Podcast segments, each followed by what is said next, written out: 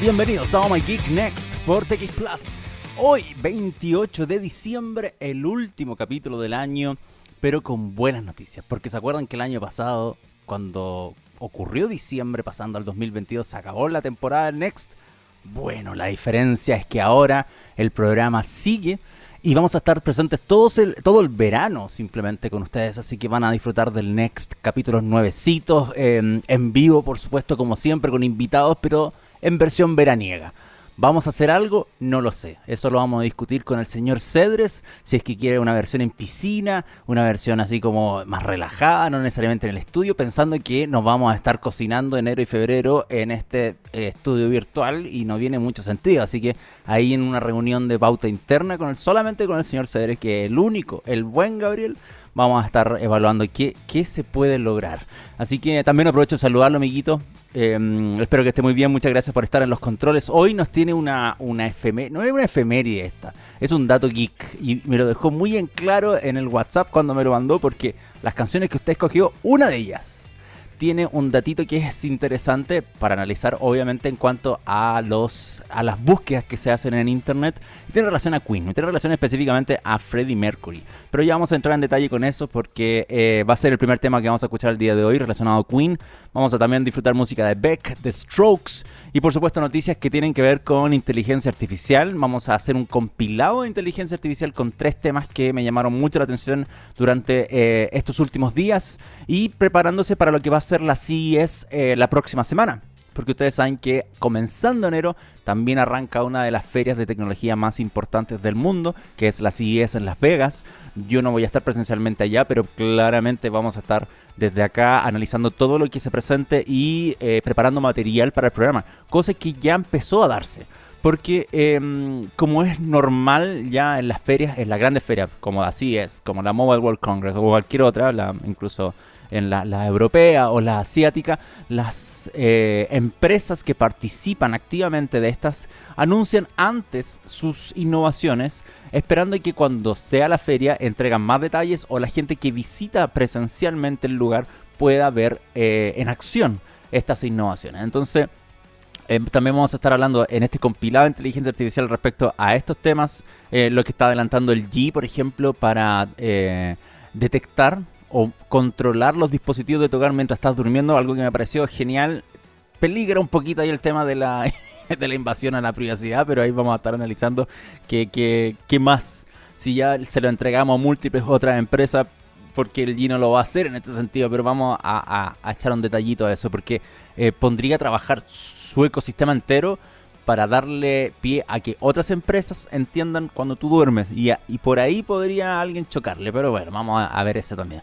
Vamos a resucitar un tema que hablé hace como dos semanas atrás, tres semanas atrás, que es la, mm, la protesta que existió por eh, producciones artísticas generadas por inteligencia artificial, donde se, hubo una protesta bastante grande digital, todo online, donde en una plataforma en específico se estaba publicando una misma imagen que iba en contra a las imágenes generadas por inteligencia artificial y los artistas les molesta mucho. De hecho, tengo un ejemplo muy cercano a mí, un familiar mío que es artista, eh, es eh, entintador de cómics, está totalmente en contra de esto y le preocupa incluso el futuro, el porvenir de, la, de los profesionales que están dedicados a la ilustración, a, la generación de, contenidos, pero visuales, porque está pasando este tipo de cosas y hay gente que ya está aprovechándose de, la generación de, de imágenes en inteligencia artificial que va un buen camino a nivel técnico a lo que se puede resolver pero por detrás hay una cantidad de cosas que eh, es difícil y es legalmente incluso un problema para las plataformas que comercializan este tipo de obras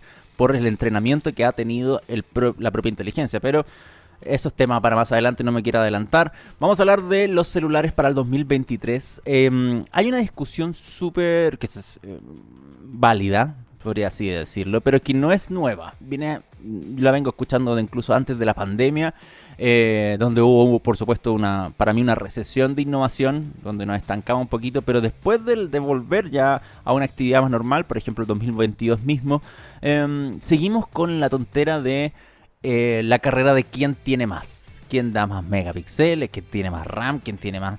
Pero nos encontramos dispositivos que son simplemente lo mismo.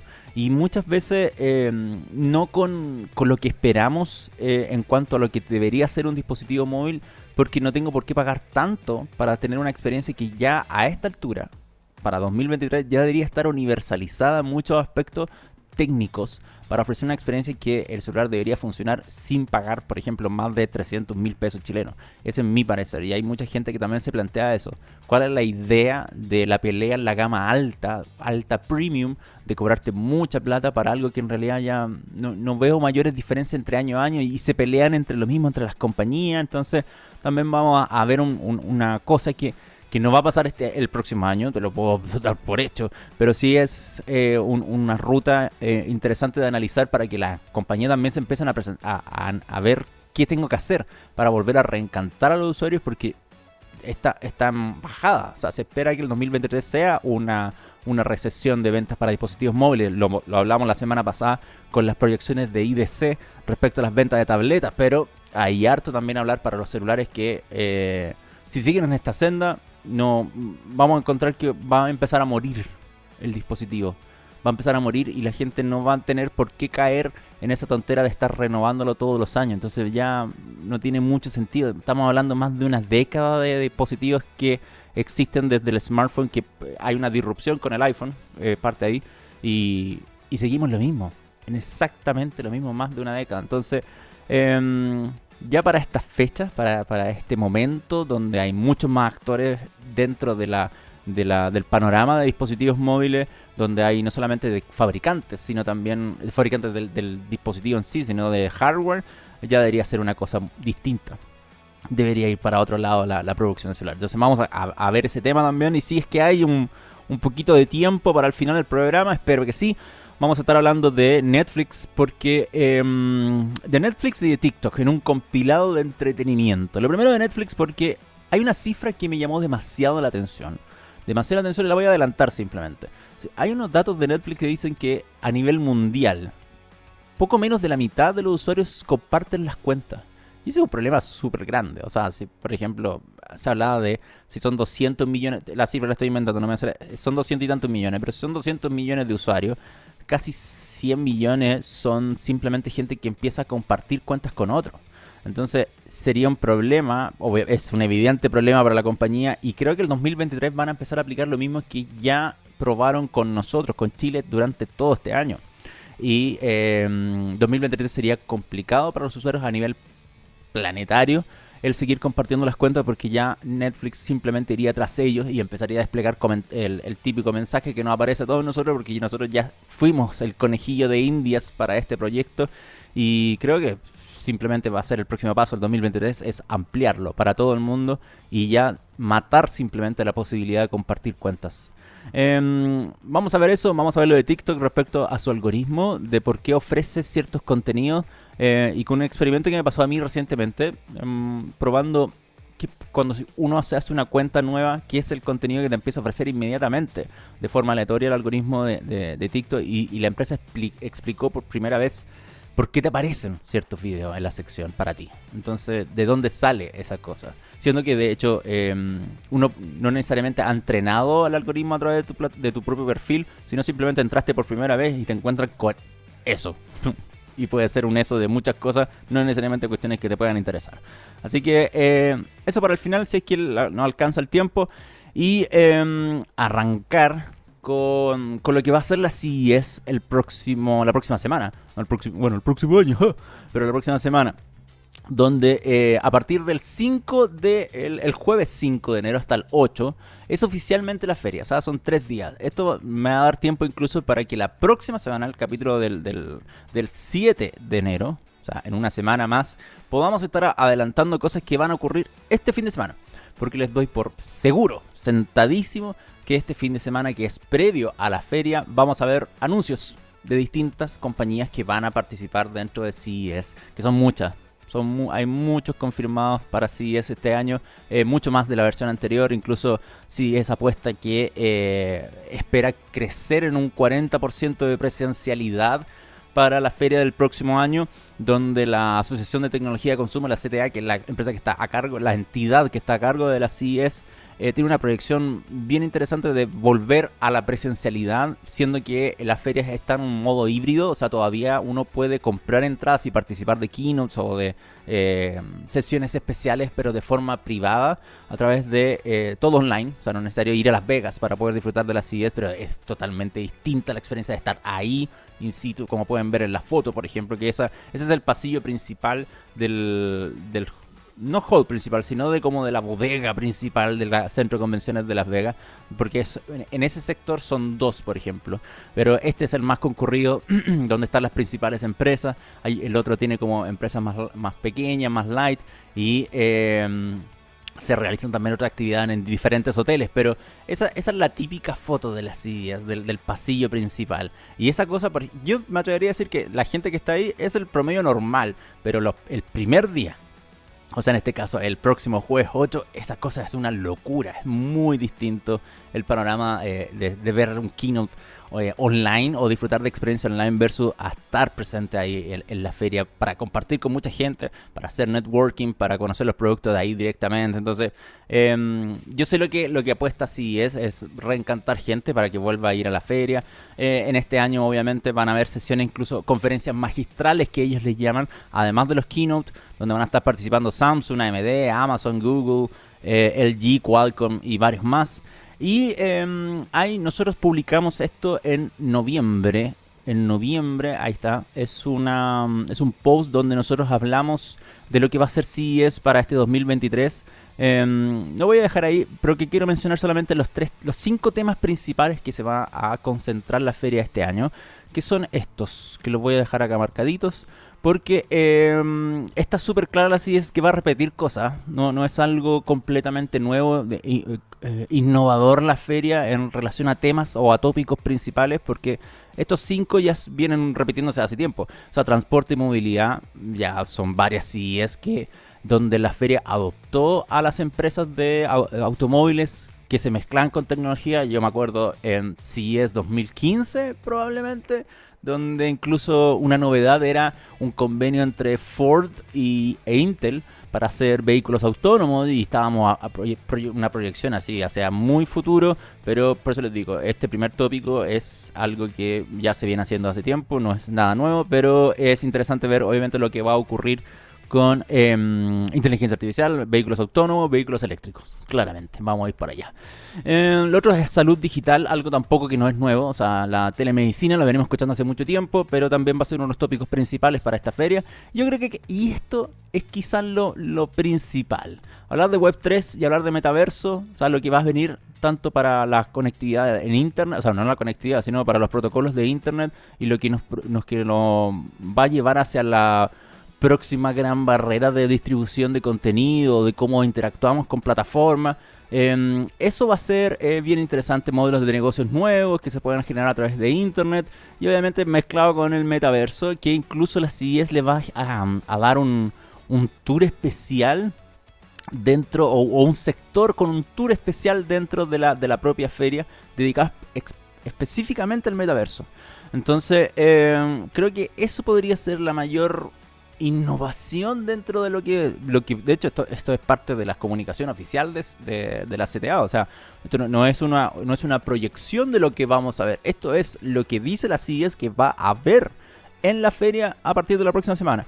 Eh, el resto es sostenibilidad, algo que ha estado presentísimo por año, y seguridad humana para todos. Ese es un, nombre bastante genérico que le dieron, pero eh, también es parte de los cinco tópicos principales que va a tener esta feria, que me parece no mal ni bien, pero es parte de lo que vamos a empezar a disfrutar eh, a partir del próximo jueves. Y como les digo, o sea, como les dije, eh, este fin de semana es muy probable que empiecen a salir em, anuncios de distintas empresas que van a participar en las CES, incluso otras que no participan pero se cuelgan de la feria para poder hacer anuncios. A mí me pasó, por ejemplo, una vez que yo fui a las CES por una empresa que me invitó, fuimos pero ellos no participaban de las IES, tenían un, sector para ellos en un hotel Entonces me decían, por favor participa de nuestras actividades que son a esta hora, a esta hora, a esta hora, ven a conocer, entrevista, habla con los ejecutivos y después tienes libertad para ir a CBS. Y yo dije, pero ¿cómo ustedes no están en CBS? No.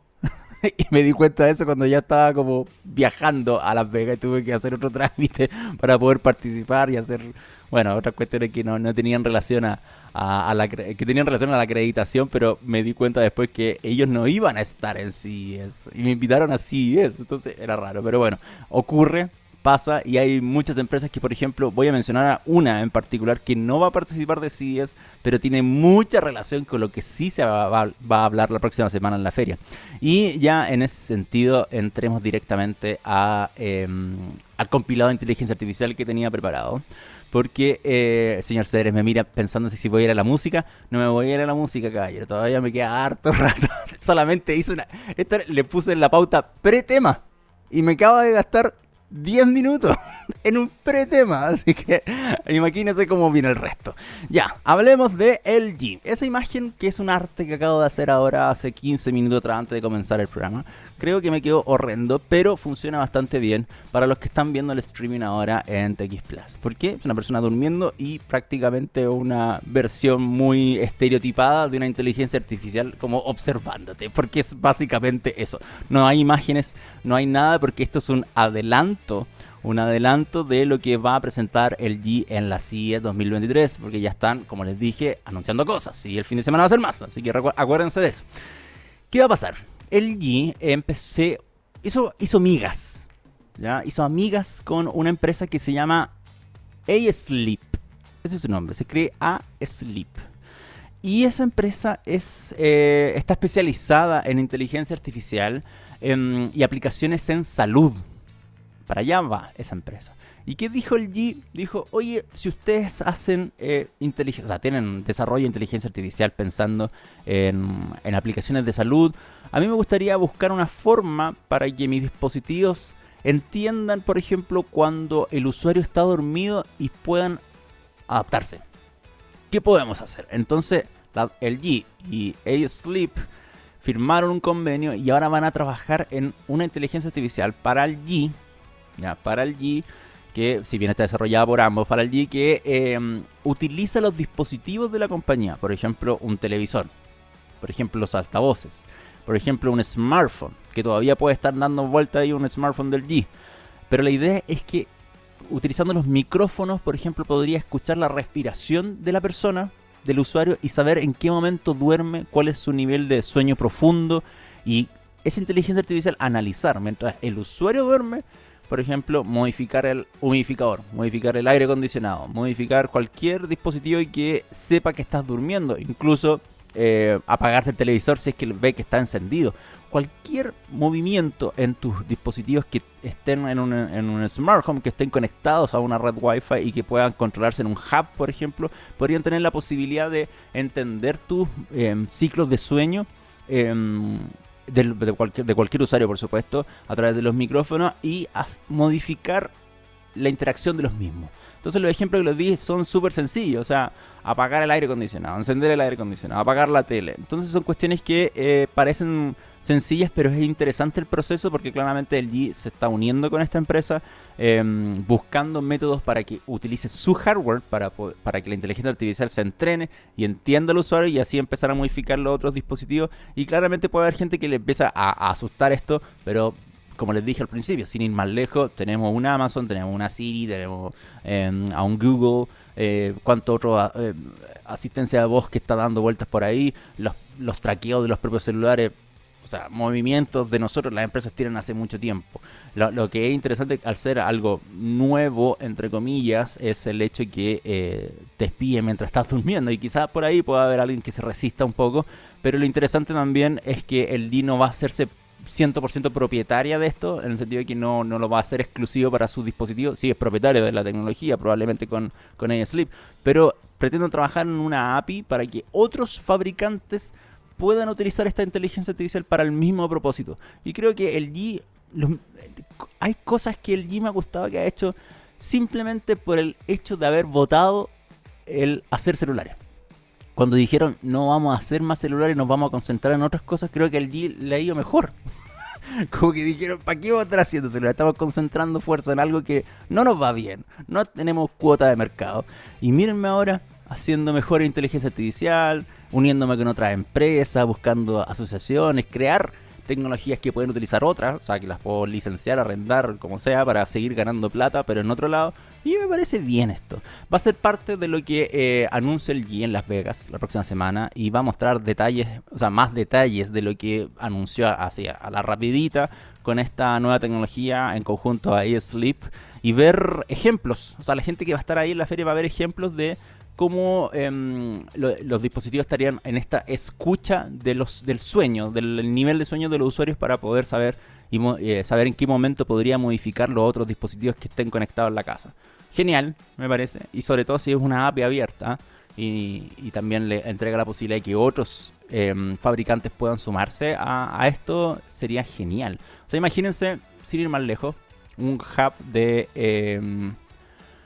Em, el, de Philips, por ejemplo, de la Hue, o el Smart Hub de Samsung, eh, pese a que son competencias, pero da lo mismo. Imagínense todos los hubs esos donde controlan múltiples dispositivos, la tele, las luces, cualquier cosa, saber en qué momento el usuario está simplemente durmiendo, entender eso, y si ve cosas encendidas o gastando electricidad de sobra, apagarlas, modificarlas, reducir su funcionamiento a la mínima expresión para no estar eh, sobrecargando una, capacidad eléctrica que, no tiene sentido que lo sigamos haciendo. Entonces, si hay una buena forma de aprovechar eso, podría ser esto. La tecnología se llama Sleep Track, se me ha olvidado mencionar el nombre, así que si es que alguien está interesado la próxima semana de echarle un vistazo, la que anuncie el G específicamente puede ser en su keynote que salga mencionado esto, es Sleep Track. Así que me parece excelente. Em, otro tema es algo que no va a estar en CES como empresa, me refiero. Pero sí em, es algo que se anunció hace muy poquito, hace muy, muy, muy poquito. Eh, de hecho, nosotros lo vamos a estar mencionando también en nuestras cápsulas de, em, de Oh My Geek em, Express en Canal 13C a partir de esta semana, que es ese tractor que ustedes están viendo ahí. ¿sí? Vamos a hablar de tractores porque creo que se lo merece completamente. Y se lo merece completamente porque este no es el primer tractor autónomo, para nada. Ya existió, ya existe hace un par de años un tractor autónomo, pero este, este está habilitado comercialmente, o sea, es un tractor que se maneja solo, que es 100% eléctrico y que utiliza tecnología de Nvidia Jetson para poder hacer todo este sistema de, de, manejarse solo y hacer cosas solo. Y está a la venta actualmente. Se llama el Monarch MK5 Em, es un tractor que es carísimo y que más encima, si que tú quieres que se maneje solo y haga cosas solo, eh, tienes que simplemente pagarle a la compañía como una mensualidad. O sea, como que tengo, como pago Netflix, tengo que más encima comprar el tractor y pagarle a la empresa para que siga em, operando. Voy a dejar corriendo un videito eh, sin audio, señor Ceres, para que no se asuste. Em, a ver, respecto a lo que está haciendo esto con Monarch. Voy a dejarlo ahí a ver si lo puedo. Pero que justo, justo, justo me sale la publicidad. Este, esa es mi suerte.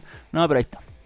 Esa es la presentación oficial de Monarch que hizo un, par de videitos. Hablan del futuro del farming, o sea, de, la, de, la, agricultura y a través de su tractor y todo. Y eh, solamente mencionar algunas características que porque va a ser parte de lo que hizo Alan CDS. Si una de las categorías es movilidad, y claramente esto podría haber sido un gran ejemplo de lo que eh, sería interesante mostrar a las CES, pero no va a estar. Monarch ya lo busqué en el directorio de las miles de empresas que van a estar, las cientos de empresas que van a estar presentes, y no va a estar Monarch. Creo que se está perdiendo una oportunidad muy buena de haber presentado esto, que lo lanzaron hace poco.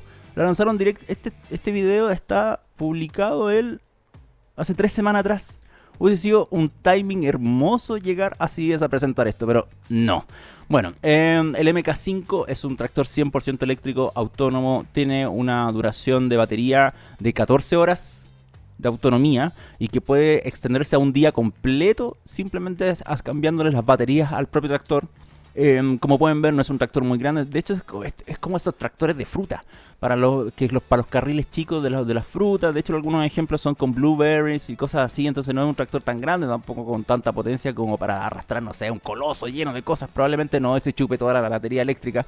Pero sí es para em, ejecutar operaciones de forma completamente autónoma. Y es súper interesante esto porque Monarch, de hecho, lo presenta como el tractor, el primer tractor del mundo donde el operador, o sea, el conductor es opcional. Porque tratando de decirte que esto simplemente se maneja solo y hace cosas solo. Y de verdad hace cosas solo. Porque les voy a mostrar otro video que... Eh, porque, como les dije, cuando ustedes tienen a, a, compran el tractor, que ojo, eh, cuesta, ¿cuánto era? 68 mil dólares. si tú compras el tractor, cuesta 68 mil dólares. Y esos 68 mil dólares es simplemente quedarte con el tractor, que tú puedes usar como tractor normal, o sea, no hay ningún problema con eso. El tema es que si quieres que te maneje solo, que te entregue información a tiempo real, que te muestre em, datos, por ejemplo, de lo que está haciendo y operaciones, eso tienes que pagar un fee, que es entre 150 dólares en el más barato y 700 dólares en el más caro. Pero por ejemplo, este es, este es uno de los ejemplos. Mira, voy, esto lo estoy moviendo yo. Yo estoy interactuando con este video en 360. Porque esta es la cámara que incluye el tractor. O sea, parte de, las innovaciones que tiene, aparte de este panel táctil que está ahí, arriba y todo, el tractor está funcionando solo. Y está fumigando solo. Entonces, por ejemplo, aquí va a dar la vuelta y el tractor simplemente lo va a hacer y todas estas operaciones las hace completamente, no solo, lo divertido es que no se mueve el volante, el, tractor gira, es, pero es como si estuviera quieto, como si fuese un juguete, pero el tractor por ejemplo vuelve y comienza nuevamente a, fumigar o a esparcir, me imagino que debe ser fumigación porque está rociando algo, pero no creo que sea agua necesariamente, si tiene sistema de riego propio, ahí se, por abajo se ve la manguerita, pero mm, me imagino que es eso, pero aquí hay una demostración completa de la cámara, por ejemplo 360 que tú al pagar ese fee, el tractor te dice, ok, esta es una plataforma donde tú administras el tractor, sabes dónde está, sabes lo que está haciendo cuando la batería le queda, quieres ver dónde están en su cámara 360 y te muestra esto. O sea, este es un ejemplo, claramente, un video que subieron ellos a YouTube, pero el, la el tractor en sí viene con una cámara 360.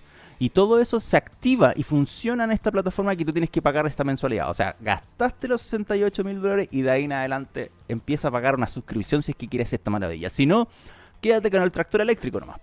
Es así siempre. Te quedas con el tractor eléctrico, pero si quieres todo lo bonito de la autonomía y de la inteligencia artificial, págame. Es caro, ¿ah? Es caro ser agricultor. 700 dólares me parece excesivo. Pero aún así es un tractor, em, es un vehículo eléctrico y autónomo fenomenal que está hecho para tareas súper específicas. De hecho, los ejemplos, eh, creo que ese video es, bueno, publicidad, pero em, el, uno de los ejemplos que pone, que creo que este Blueberry Farming Trial, sí, este, bien son cosas muy específicas. Se especifica en el tractor tampoco no es tan grande, entonces, por ejemplo, acá nuevamente está en un proceso probablemente de fumigación y eh, muestran, mira, miren el, arado, pero pequeñito. Entonces es un tractor no, no tan grande, no con tanta capacidad, pero acá está, la parte bonita. Miren el software que incluye, la batería, cuánto. Y, y, ojo, desde la misma aplicación puedes controlar autónomamente 8 tractores. O sea, pueden estar 8, si tienes plata suficiente, te podrías comprar 8 tractores y tenerlos todos funcionando al mismo tiempo de forma autónoma en un campo. Ahora, claramente el mercado gringo es muy distinto al nuestro y esta cuestión, de hecho, cuando se anunció, ya mandaron tractores. O sea, era como, bueno, le estamos presentando a la prensa nuestro tractor, pero ya está vendido, así que ya estamos saliendo, esta es la primera salida de tractores que vamos a empezar a vender.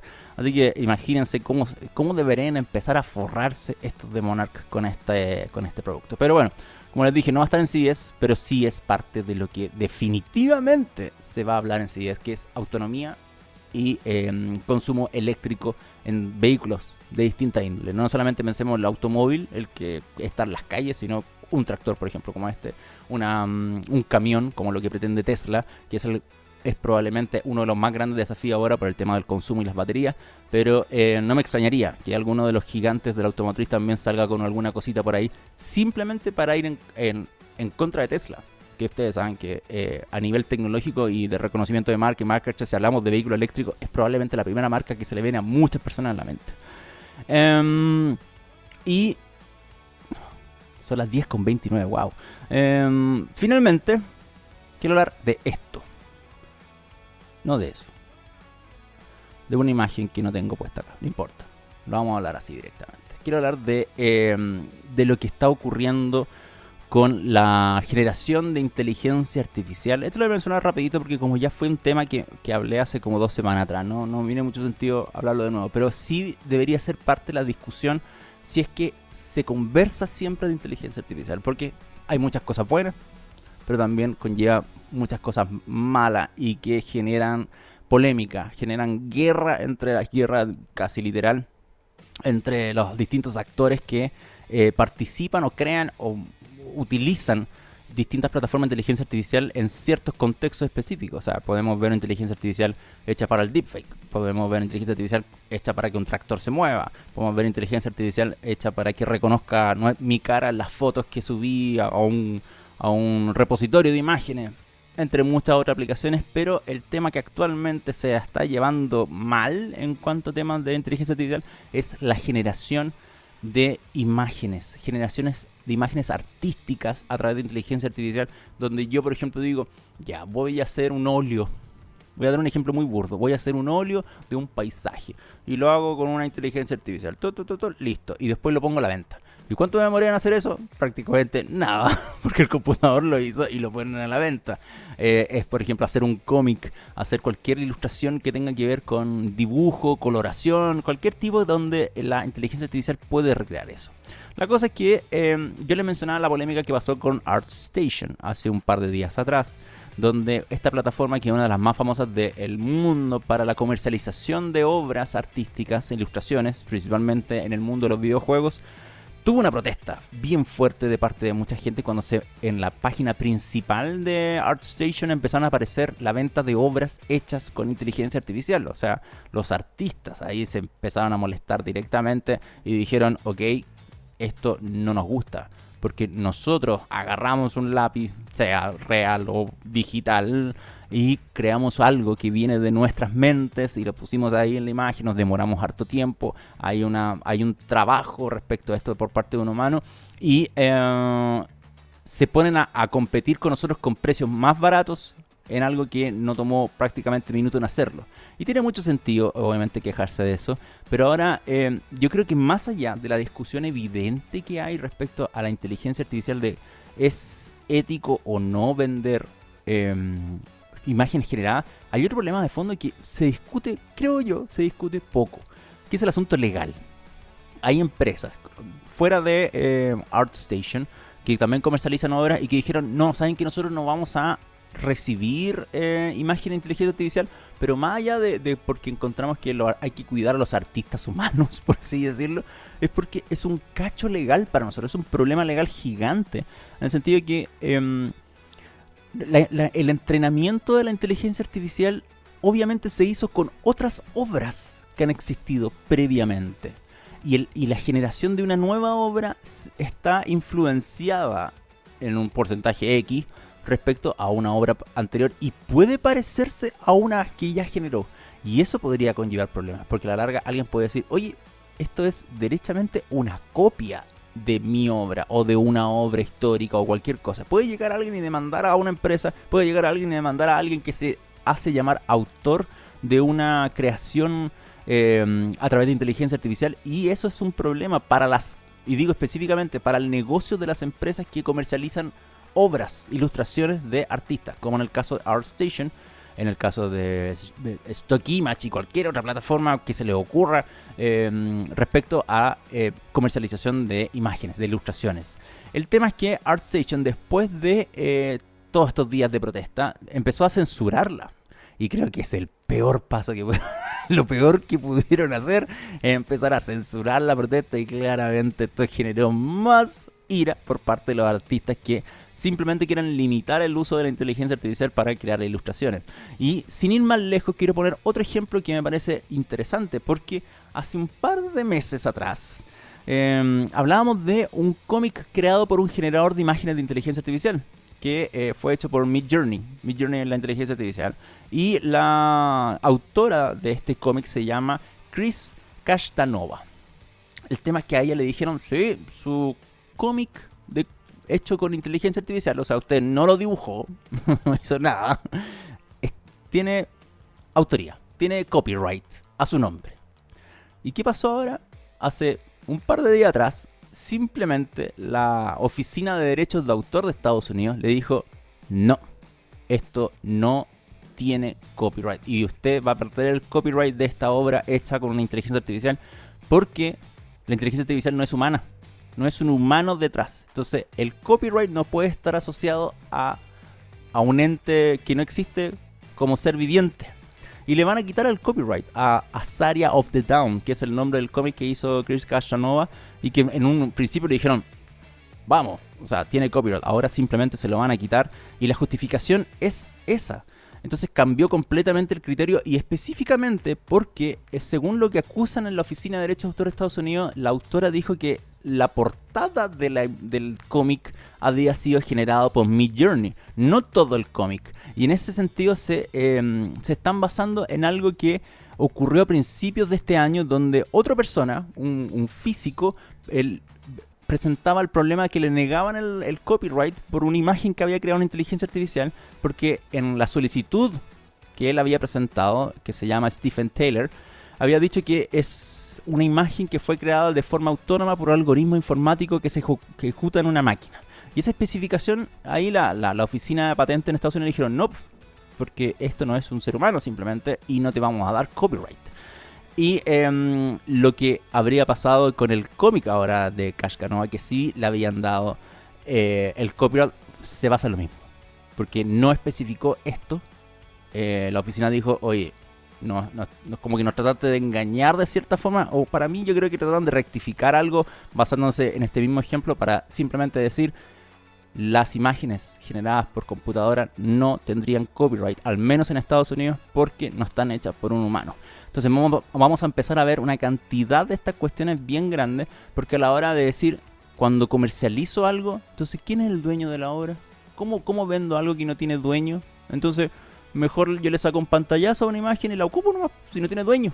Entonces, ¿por qué voy a estar pagando por una obra que, que, no, que fue generada por una imagen, o sea, por una inteligencia artificial y simplemente no tengo por qué deberle plata a alguien si no hay una autoría ni hay un respaldo oficial de por medio? Entonces, es raro es raro esto. Y uno puede decir, ah, claro, entonces no está en, no está en una oficina de, patente o de derechos de autor, de copyright. Pero existen otras formas de hacer copyright y protección de, obras, como, eh, no sé, Creative Commons. Ya dijo, ya, si está protegida por Creative Commons. Y después, si alguien me demanda por copiar una imagen de inteligencia artificial y llega un juez y me dice, pero eh, estamos claros y que el copyright no está para humanos. Entonces sería lo mismo. Como que no, yo estoy proyectando cosas que probablemente no debería estar haciendo, o estoy sobreanalizando cosas, pero me estoy imaginando un 2023 con este problema bien grande. Con este problema bien grande y con protestas de artistas que simplemente van a seguir quejándose porque no quieren que eh, inteligencias artificiales se vendan como ilustraciones a la par de ellos. Y que claramente les afecta, no solamente que les, no, es un tema de quitar trabajo, sino es el abaratar costo a través de esto. Entonces, em, va a ser una pelea grande. Va a ser súper interesante, va a ser una pelea grande. Señor Cedres, me comí mucho programa. Es impresionante todo lo que he hablado. Pero bueno, es parte de, así que no hay nada que hacer. Ahora sí que sí. Vamos a hablar de, de su no efeméride, sino su dato geek para el día de hoy. Porque Em, vamos a, poner la, primera canción la primera canción a las 10.38 de la mañana. Va a ser We Are the Champions de Queen. Un temazo que claramente todos conocemos. Em, y que es parte de todos los torneos de fútbol de Chile cuando sale campeón. y de todos los torneos de fútbol del mundo probablemente. Cuando alguien sale campeón ponen We Are the Champions en el estadio. Pero lo vamos a recordar porque Em, el señor Cedres recordó que el 28 de diciembre del 2019, o sea, hace muy poquito, em, Wikipedia publicó una lista donde el cantante Freddie Mercury, de Queen, obviamente, fue destacadísimo como uno de los más importantes y buscados en ese momento en, dentro de la propia Wikipedia. Y esto fue impulsado principalmente por la película Bohemian Rhapsody, que fue estrenada hace años, así que es evidente que uno de los personajes más buscados eh, haya sido el propio Mercury, considerando la película. Pero más allá del, legado y evidente em, reconocimiento que puede tener en generaciones más adultas que saben y conocen a Queen, fue el hecho de que mucha gente empezó a buscarla por el simple éxito de la película y que fue a encontrarse con esa. Entonces, em, es parte de también lo que, lo que recogen muchas empresas cada año que presentan sus búsquedas. En el caso de Google pone cuáles son los videos más vistos en YouTube. En el caso de Spotify, quién es la música más escuchada. Por ejemplo, Bad Bunny lleva tres años siendo el artista más escuchado en Spotify. A mí me parece una locura. No, no porque no me guste, sino porque es impresionante cómo se ha podido mantener tres años seguidos siendo el artista más escuchado de la plataforma más popular de streaming del planeta. Entonces, son datos interesantes. Así que bien, señor Cedres, por su dato geek del día de hoy y vamos a pasar inmediatamente a Queen, We Are the Champions, como primer tema para disfrutar de este capítulo del Next y volvemos con probablemente una pauta reducida en máxima expresión para ir rematando ya el programa del día de hoy.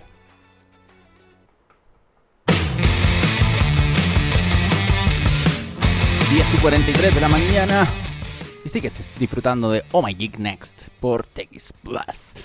Escuchábamos a We Are the Champions de Queen, un temón que me parece una buena canción para ir cerrando este 2022. ¿ah? We Are the Champions. Y We Are the Champions también. Em, no, no, no, no adelanta nada. Trataba de hacer una analogía muy kuma. No, no, no, no, no, que no. Lo que pasa es que, lo que les mencionaba al principio del programa, eh, el año pasado, o sea, el año pasado, 2021, pasando 2022, el Next terminó temporada en diciembre.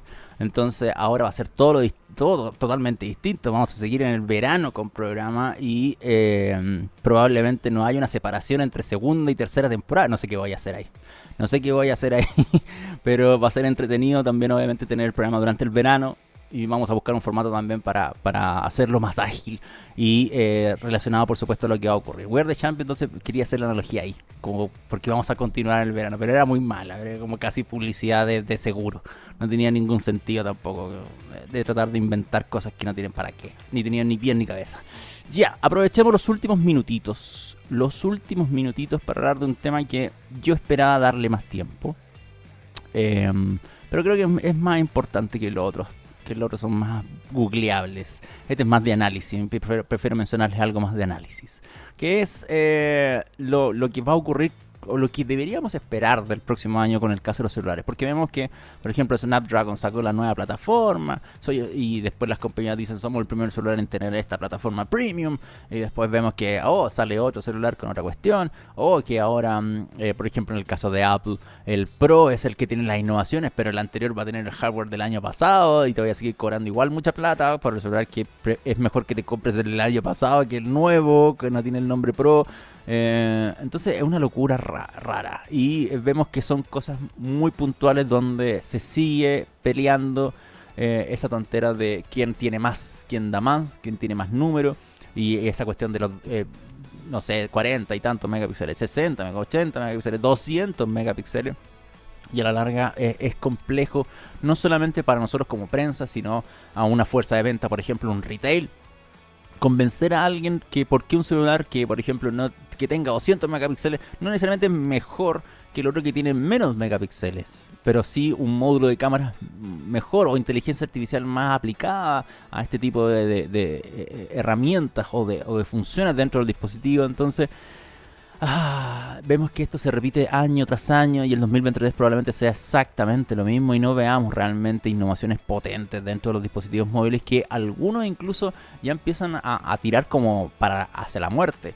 Antes de entrar en detalle con las cosas que creo que eh, deberían empezar a modificarse dentro de los dispositivos móviles, hace muy poquito, hace muy poquito, salió em, que Nokia en una entrevista con un medio que se llama The Spokeman. les voy a mostrar el link de esto porque creo que me parece un poco interesante lo que dice eh, este ejecutivo de Nokia. Esta es. Vean el título. La visión de Nokia sobre el futuro es donde el metaverso reemplaza a los smartphones. o sea, lo que está diciendo acá Nokia directamente a través de este ejecutivo que los celulares van a morir. Esta, no les voy a leer la entrevista entera, una lata atroz. Pero van a morir los celulares durante esta década y el metaverso va a ser el que reemplace los smartphones. O sea, yo creo que es una vez más Nokia apostando el caballo que más lento va en toda la carrera. Em, lo hemos visto cuando se fue a Microsoft, cuando hizo Windows Phone, cuando después intentó Android y después cuando murió y resucitó con HDM, que es la actual empresa que, eh, que los lleva. Entonces es raro es raro em, encontrarse con esto. Yo sé que los celulares no, no tienen una. no tienen mejoras eh, sustanciales ni. Y es difícil también modificarles el, form factor. O sea, los celulares son desde hace mucho tiempo un dispositivo que tiene una gran pantalla, son todos completamente táctiles y no hay mucho más allá. O sea, fuera de lo que ha intentado Samsung, Huawei o cualquier otra compañía que ha hecho versiones flexibles, que se pliegan de los dispositivos, sigue siendo el mismo aparato. Eh, los sistemas operativos también evolucionan no más allá de, lo que ya estamos acostumbrados y sería muy difícil entrar en terreno de modificar la experiencia que ya ofrecen. O sea, un intento de esto para mí fue la BlackBerry con BlackBerry OS hace varios años, donde ya estaba instaurado un funcionamiento por parte de empresas como Apple o, Android, en el caso de Google, pero ellos tratando de hacer una modificación a cómo interactuamos con el celular, como la forma de desplazarse, de, entender contenido, y no pescó nadie, o sea, no, le fue bien en su momento. Igual lo, que pasó con Windows, más allá del tema del ecosistema, de las aplicaciones, también formas de desplegar contenido y todo, ya estamos demasiado acostumbrados a lo que ya hay y sería muy difícil que alguien llegue y haga algo demasiado disruptivo de cómo ya los celulares em, operan como mostrarte las aplicaciones, y yo hago botón aquí, llama, hago botón acá y hacer otra cosa, abro esta aplicación, funcionar a través de aplicaciones, cosa que yo venía escuchando Google que iba a matar hace mucho tiempo. O sea, yo me acuerdo de haber participado de Google I.O. hace tiempo y que decía, no, la aplicación ya de a poco vamos a empezar a matarla. Porque la idea es que el celular haga las cosas simplemente. Si yo quiero pedir un Uber, no tengo que bajar la aplicación de Uber, simplemente tengo que decir al celular, oye, pídeme un Uber y punto. No instalando cosas. Entonces, eh, como que esas promesas incluso ni siquiera se han cumplido en el tiempo. Y esta proyección de Nokia de como el celular, celular muere en esta década, o sea, le quedan, señor, 7 años para su visión de futuro y que el metaverso lo va a reemplazar, usted está loco. O sea, si, ustedes me preguntan a mí todo lo mal que yo ya hablo del metaverso y Nokia se atreve a decir que va a ser el que reemplace en esta década, en, en siete en lo que queda de 7 años más, lo veo difícil. Lo veo tremendamente difícil. ¿Cómo se llama este caballero? Solamente para recordar su nombre porque ni siquiera me, ni siquiera, eh, me acuerdo cómo, cómo se llama. A ver, ¿dónde está? Eh, se llama Nishant Batra. Él es el director de estrategia y tecnología de Nokia que se atreve a decir que los teléfonos móviles van a desaparecer en el transcurso de esta década. Recordémoslo. Recordémoslo porque eh, podría reírme mucho en un par de años más. Ni siquiera, ni siquiera apuesto a que esto ocurra simplemente. Aquí simplemente no va a funcionar. Pero bueno, em, sigamos conversando con lo que pasa con los celulares, que más allá de estos pronósticos y todo, eh, ¿qué, debemos hacer? O sea, por ejemplo, hay muchas cosas al debe respecto a la fotografía que no necesariamente tiene que ver con la cantidad de megapíxeles. ¿Qué sacamos con tener un teléfono que saque demasiadas fotos? en tamaños demasiado grandes si es que el procesamiento de este es malo, si es que los lentes son malos, si es que... Y, me acuerdo que desde hace años se viene explicando esto porque ya se vaticinaba que iba a haber una pelea tonta de que quién, quién saca las fotos más grandes. ¿Para qué? Si tú no, no vas a imprimir una gigantografía para un edificio publicitario, los vas, a sacar las mismas fotos a tus cabros chicos, al matrimonio, a la playa, lo que sea, y las vas a tener en el celular, ni siquiera las vas a mandar a imprimir. Entonces hay que mejorar otro tipo de cosas. Por ejemplo, voy a mencionar otra cuestión que LG va a presentar en la CES, que es el primer módulo con cámara con zoom óptico continuo. Ustedes saben, por ejemplo, que ahora, ¿por qué los celulares tienen tres lentes? Porque uno es macro, porque uno es la foto normal, por así decirlo, y la otra un telefoto, para sacar las fotos con zoom allá. Entonces, los tres módulos, cada uno tiene calidades distintas entonces los fabricantes no, no garantizan, por ejemplo, la misma calidad entre uno y el, y el lente principal y el, y el, y el que está óptico, o sea, y el de, el de zoom máximo óptico. Entonces, por ejemplo, yo, si ustedes me preguntan a mí, hasta el día de hoy, si yo tengo que sacar una foto de algo que está un poco lejos mío, yo prefiero acercarme al, objeto y sacar la foto para obtener el mejor resultado que utilizar, por ejemplo, el, lente que automáticamente lo detecta el teléfono y lo activa simplemente cuando le saca una foto que es algo que está con zoom, porque el resultado siempre va a ser mejor. El sensor principal es mejor que el resto de los lentes. Entonces lo que dice Samsung es algo que está al debe en los celulares, por ejemplo, es que el módulo de cámara sea uno. Entonces yo tengo un verdadero zoom óptico continuo donde no voy a matar ni voy a cambiar sensores, simplemente voy a buscar fotografías que tengan un... Eh, que independiente al zoom voy a evitar la pérdida de calidad al cambiar estos aumentos. O sea, da lo mismo que sean 4X, 5X, 6X, voy a tener la misma calidad porque va a seguir siendo el mismo sensor, el mismo lente. Y eso, por ejemplo, es un trabajo que deberíamos ver. Basta de módulos, de tener 3 lentes, 4 lentes, ¿para aquí Si va a pasar esto mismo cambia uno entre otro en una fotografía y la, calidad es distinta, es completamente distinta. Bueno, para aquí hablar de eh, otro, otras cuestiones de las que siempre se han inflado mucho, las cargas rápidas, que el propio inventor de las baterías de litio dice que las cargas rápidas son un desastre, o sea, nunca fue creado para este tipo de batería y un problema, algo también que es parte de las fuerzas de venta que hacen. O sea, cuando alguien nos vende, a nosotros como prensa, nos empiezan a vender las características del celular, siempre son cámara, carga rápida, procesador y todo. Y llegamos a un momento que, que ¿para qué? Esa es mi pregunta. ¿Para qué necesito, por ejemplo, más procesamiento si sigo usando WhatsApp e Instagram, TikTok? no, uso nada más. No estoy haciendo procesamiento de cálculo avanzado matemático en un celular para poder tener capacidades gigantes.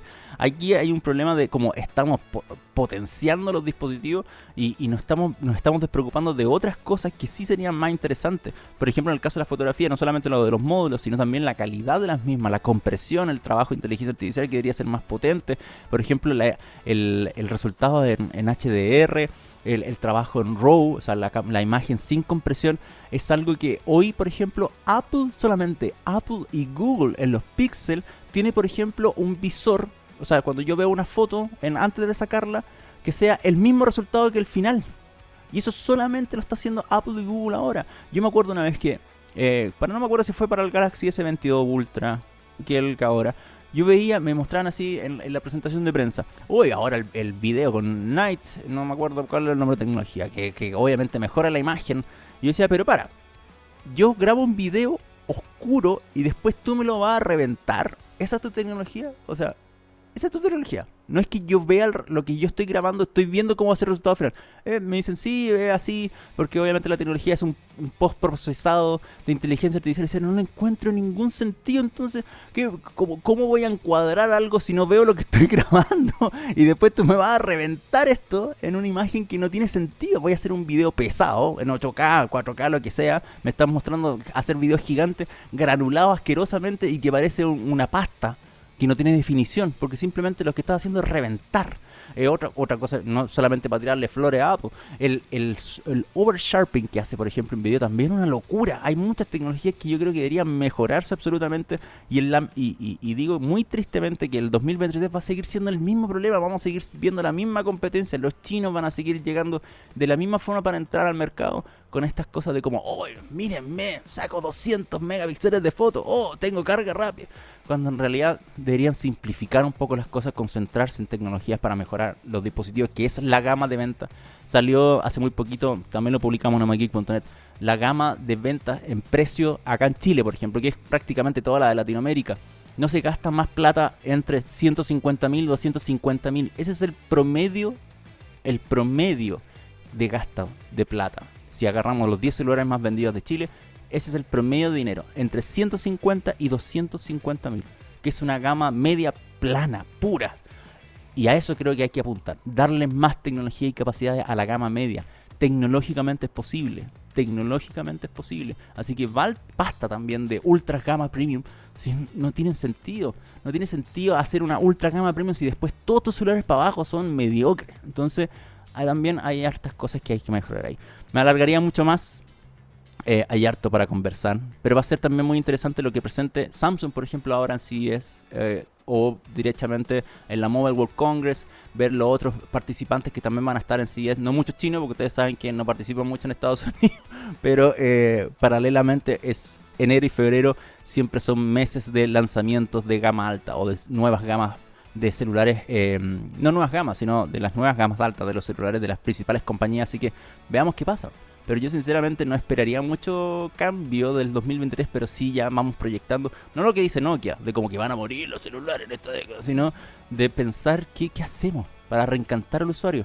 Porque las ventas van a empezar a bajar y la gente ya no tiene sentido seguir comprando algo que no se diferencia entre uno y otro cada año. No tiene sentido. Más allá que la porquería se doble o no sé. O que no sé, ya si a este punto ya como que ¿qué le vamos a pedir al celular? Miren, todos los form factors son iguales. Ya no, no hay diferencia en estas cosas. No le pidamos más tampoco. Em, ya, señor Cedre, vámonos nomás.